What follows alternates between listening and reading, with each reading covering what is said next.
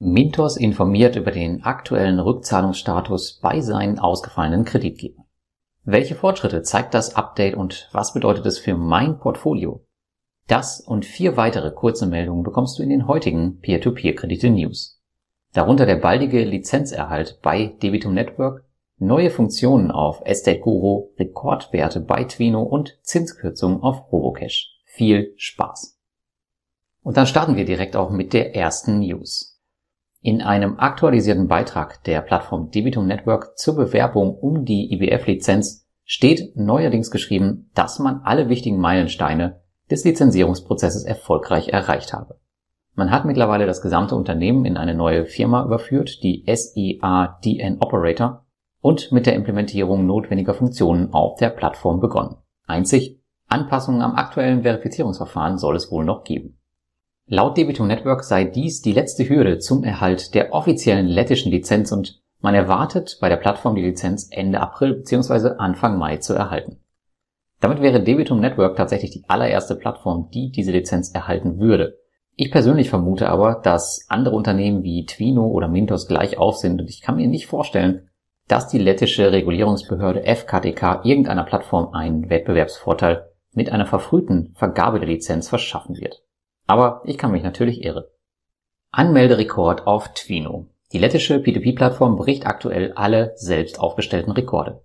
In den letzten zwei Monaten befinden sich laut eigenen Angaben die Anmeldezahlen auf dem höchsten Niveau seit über zwei Jahren und man hat nun zudem über 25.000 Investoren. Das liegt zum einen an dem vergleichsweise hohen Anmeldebonus von 15 Euro als Neuinvestor und zum anderen an der ziemlich guten Krisenperformance.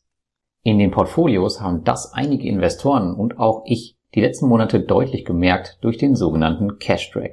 Also die Situation, wenn es mehr Nachfrage nach Krediten gibt, als Angebot zur Verfügung steht. Neu angemeldete Investoren berichten mir zudem, dass es meist tagelang dauert, bis der Autoinvest das erste Mal greift.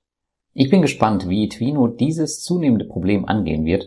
Ich persönlich halte die Plattform daher aktuell für ein Investment oberhalb der 10.000 Euro für ungeeignet, wenn man nicht gewillt ist, Risiken in Form von Fremdwährungsinvestments einzugehen, wie ich es beispielsweise seit einiger Zeit tue. Noch weitaus unbeachteter als Twino unterwegs, aber durchaus ebenfalls im Kommen ist die P2P-Plattform Robocash. Hier muss man nun aufgrund der hohen Nachfrage erneut an der Zinsschraube drehen und sie nach unten korrigieren.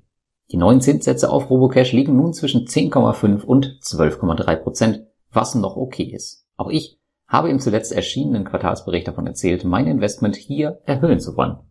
Übrigens ist laut der russischen Seite brobank.ru die Firma hinter Robocash, das ist die Firma Saima alias Robocash Group, aktuell der am schnellsten wachsende Nichtbankenkreditgeber in Russland.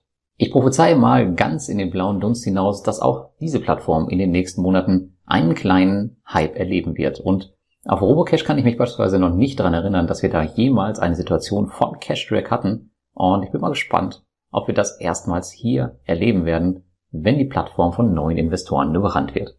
Umfangreiche Erweiterungen auf Estate Guru. Wie ihr wisst, mein bevorzugter Immobiliendealer im P2P-Bereich ist bekanntermaßen die Plattform Estate Guru. Hier hat man nun mehrere neue Features eingeführt, die von den Investoren gewünscht wurden.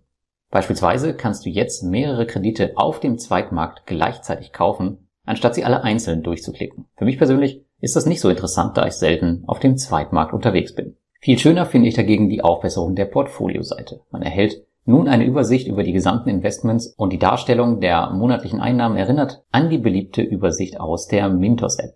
Kleiner Fun Fact übrigens hierbei, hier wird einem jetzt auch angezeigt, wie viele der Investments mit erstrangiger Grundschuld im Portfolio sind, was bei vielen ein Thema ist und weswegen sich viele verrückt machen und dann den Autoinvest versuchen irgendwie granularer einzustellen.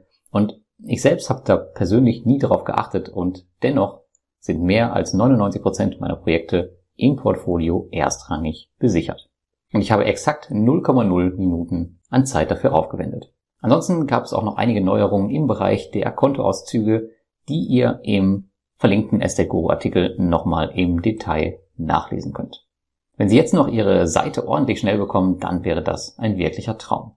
Und zu guter Letzt das Mintos-Update bei den ausgefallenen Unternehmen.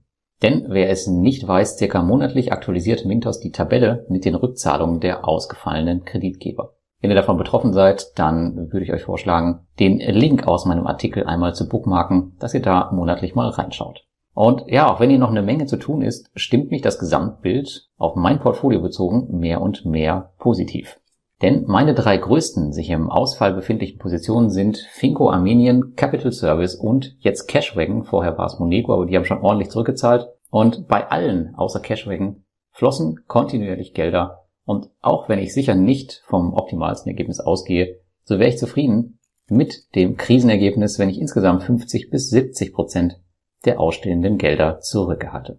Die insgesamte Quote der Rückholung bei Mintos liegt mittlerweile übrigens bei fast 35 Prozent, Tendenz weiter steigend.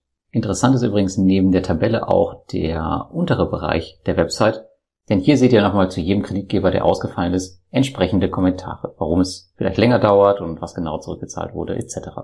Und wer jetzt denkt, diese ganze Rückholung, das dauert alles extrem lange und Mintos ist super schlecht, der kann sich ja mal den Vergleich bei Vivento anschauen, was da so passiert ist, seit einige Kreditgeber ausgefallen sind. Und wenn man das im Vergleich sieht, dann kann man, glaube ich, ganz froh sein, dass wir einen etwas ja, kompetenteren Partner im Rücken haben, denn als das sehe ich Mintos im Vergleich zu so einer Plattform mal durchaus an. Wenn dir der Beitrag gefallen hat, dann like, kommentiere und abonniere meine Kanäle und wir hören uns beim nächsten Mal.